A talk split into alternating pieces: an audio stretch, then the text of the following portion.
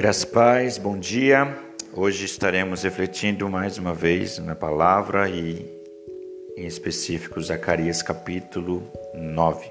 Diz assim: A sentença pronunciada pelo Senhor é contra a terra de Hadraque e repousa sobre Damasco, porque o Senhor põe os olhos sobre a humanidade e sobre todas as tribos de Israel. Também repousa sobre Ramate, que faz fronteira com Damasco, e sobre Tiro e Sidom cuja a sabedoria é grande. Tiro edificou para si uma fortaleza e amontoou prata como pó e ouro como lama nas ruas. Eis que o Senhor tomará posse da cidade e jogará as riquezas dela no mar, e Tiro será consumida pelo fogo. Asquelon verá isso e ficará com medo. Também Gaza ficará com medo e terá grande dor, igualmente Crom, porque a sua esperança estará perdida. O rei de Gaza perecerá e Asquelon não será habitada. Um povo bastardo habitará em Asdod, e exterminarei o orgulho dos filisteus. Da boca destes tirarei a carne com sangue, e dos seus dentes as suas abominações. Então eles ficarão como resto para o nosso Deus e serão como chefes em Judá, e Ecrom será como os jebuseus.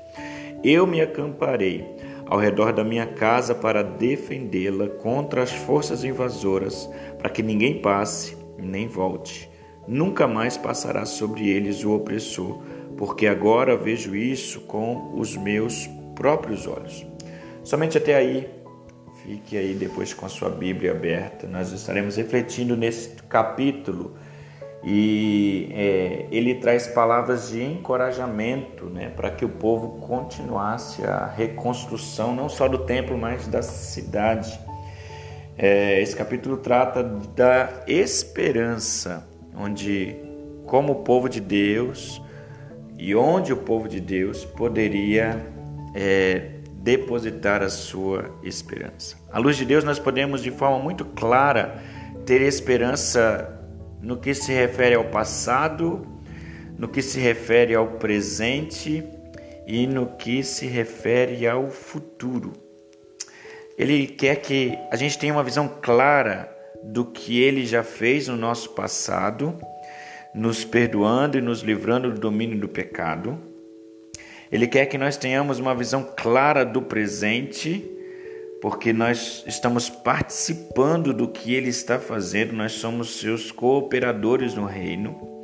E ele também quer que nós tenhamos uma visão clara quanto ao nosso futuro, onde nós não podemos nos apegar com as coisas desse mundo, mas nós precisamos pensar em coisas que são do céu, ter esperança e sonhar com o céu. Nossa esperança deve estar sempre no Senhor Jesus. Mas às vezes as, a gente se perde no caminho e, e a nossa esperança é colocada em coisas falsas. E o texto do capítulo 9 vai nos apresentar algumas coisas que o povo uh, estava se pegando ou se apegando, colocando a sua esperança em coisas falsas. A primeira coisa que nós não podemos colocar a nossa esperança é no poder e na sabedoria humana. Versículo 1 diz assim: A sentença pronunciada pelo Senhor é contra a terra de Adraque, repousa sobre Damasco.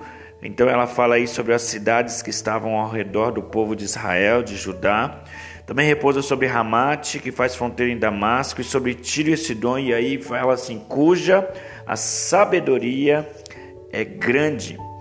Quando as, as, muitas vezes, quando as nações se sustentam e se baseiam na sabedoria, é, no poder de homens, ela é fadada ao fracasso. A força e a esperança não podem estar na sabedoria e no poder do homem.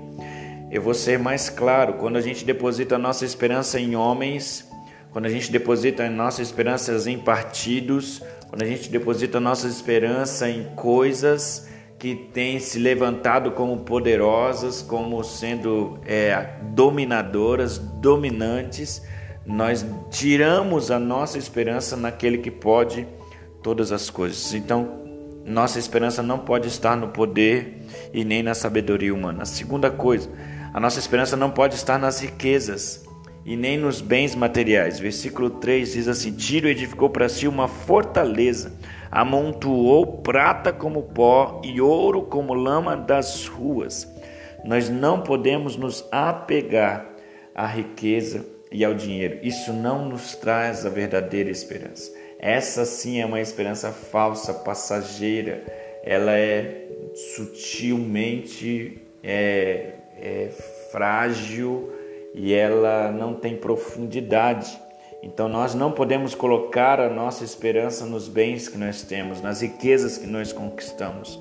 A nossa esperança não deve estar nessas coisas. Terceira coisa, nós não podemos colocar a nossa esperança no orgulho e nem na vaidade. Versículo 4 diz assim: Eis que o Senhor tomará posse da cidade e jogará as riquezas dela no mar, e Tiro será consumido pelo fogo.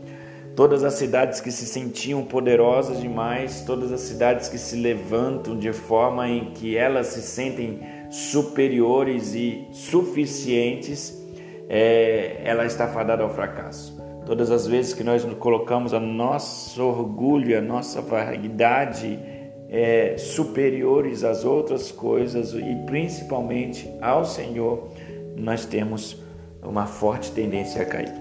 Mas a nossa esperança precisa estar no Senhor, porque Ele vem. Aleluias. Versículo 9 diz assim: Alegre-se muito, ó filha de Sião, exulte, ó filho de Jerusalém. Eis que o seu rei vem até você, justo, salvador, humilde. Este esta deveria ser a nossa verdadeira esperança.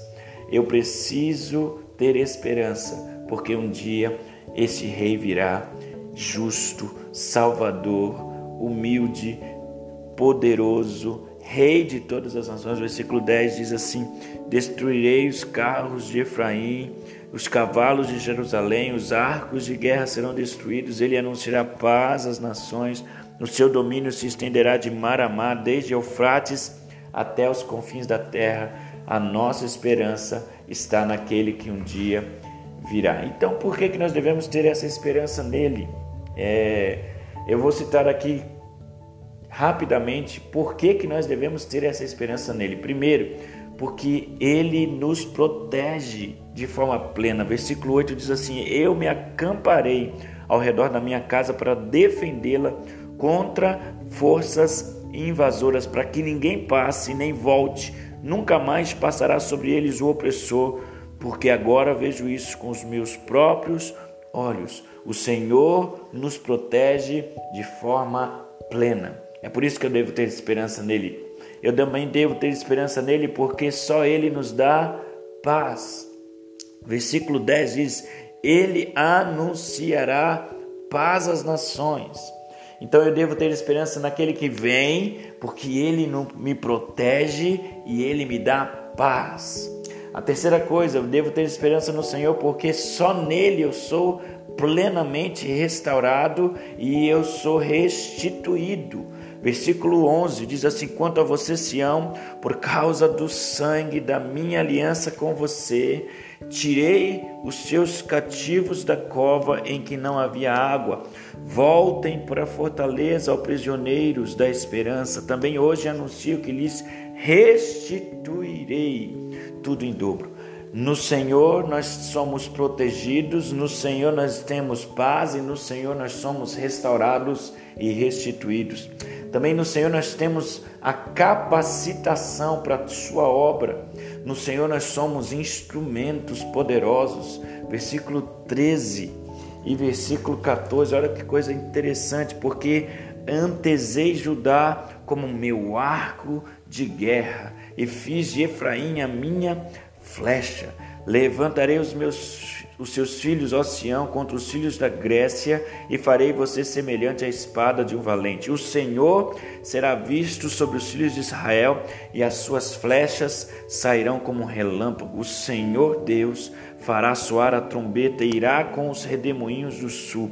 No Senhor eu posso ter esperança porque eu sou protegido, eu tenho paz, eu sou restaurado pelo sangue e eu sou capacitado como um verdadeiro instrumento nas tuas E por último, Eu preciso ter a minha esperança no Senhor, eu devo ter a minha esperança no Senhor, porque Ele é o meu único Salvador, bondoso, formoso. Versículo 16 diz: Naquele dia, diz o Senhor, seu Deus, o salvará como rebanho do seu povo, porque eles são pedras de uma coroa e resplandecem na terra dele, pois quão grande é a sua bondade e quão grande é a sua formosura.